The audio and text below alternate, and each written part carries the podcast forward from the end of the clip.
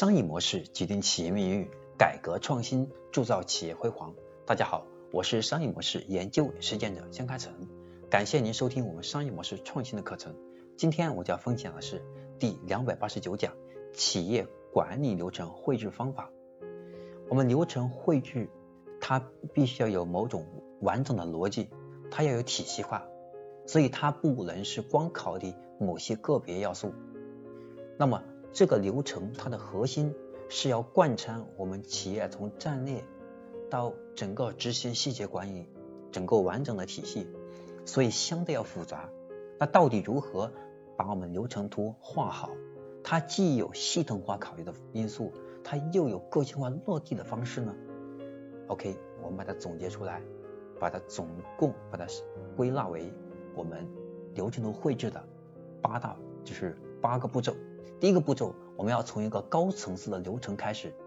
那么，如有必要，我们再到下一层次的流程，也就是先有一条主线，然后才会是在主线之下，我们那个路怎么走，然后再在主线之下去思考我们的执行线条。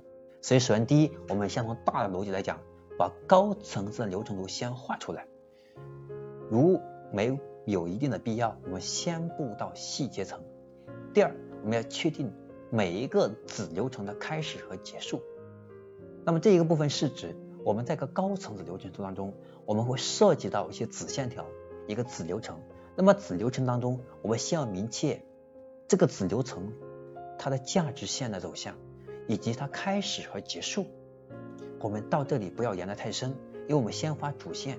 如果我们在画主线的时候，把很把其他的所有的子线。把内容全呈现的话就很乱，所以我们先有，相当于说我们先有一个内循环，内循环就相当于我们的流程图的主线，这是第二步。第三步是确定关键输入和输出。说白了，我们每一个流程它要有明确的输入的内容，还有输出的内容。那么这是流程当中我们要体现的核心。那么比如说我们现在我们的技术部。那么它输入的一定是什么？比如说我们的业务的架构和产品的需求。那么输出的，那么就是我们的一个产品的一个方案，或者这个产品最终的一个模型。那么这样的话，它有输入和输出，我们才知道下一步怎么走。所以这是第三步，第四步是按照步骤进行每一个关键我们业务的子流程。我每一条业务线，它是如何贯穿我们的部门？如何贯穿我们的资源？如何在时间线上能够有效的推进？如何在计划链条上，它如何按照我们的节点去推进？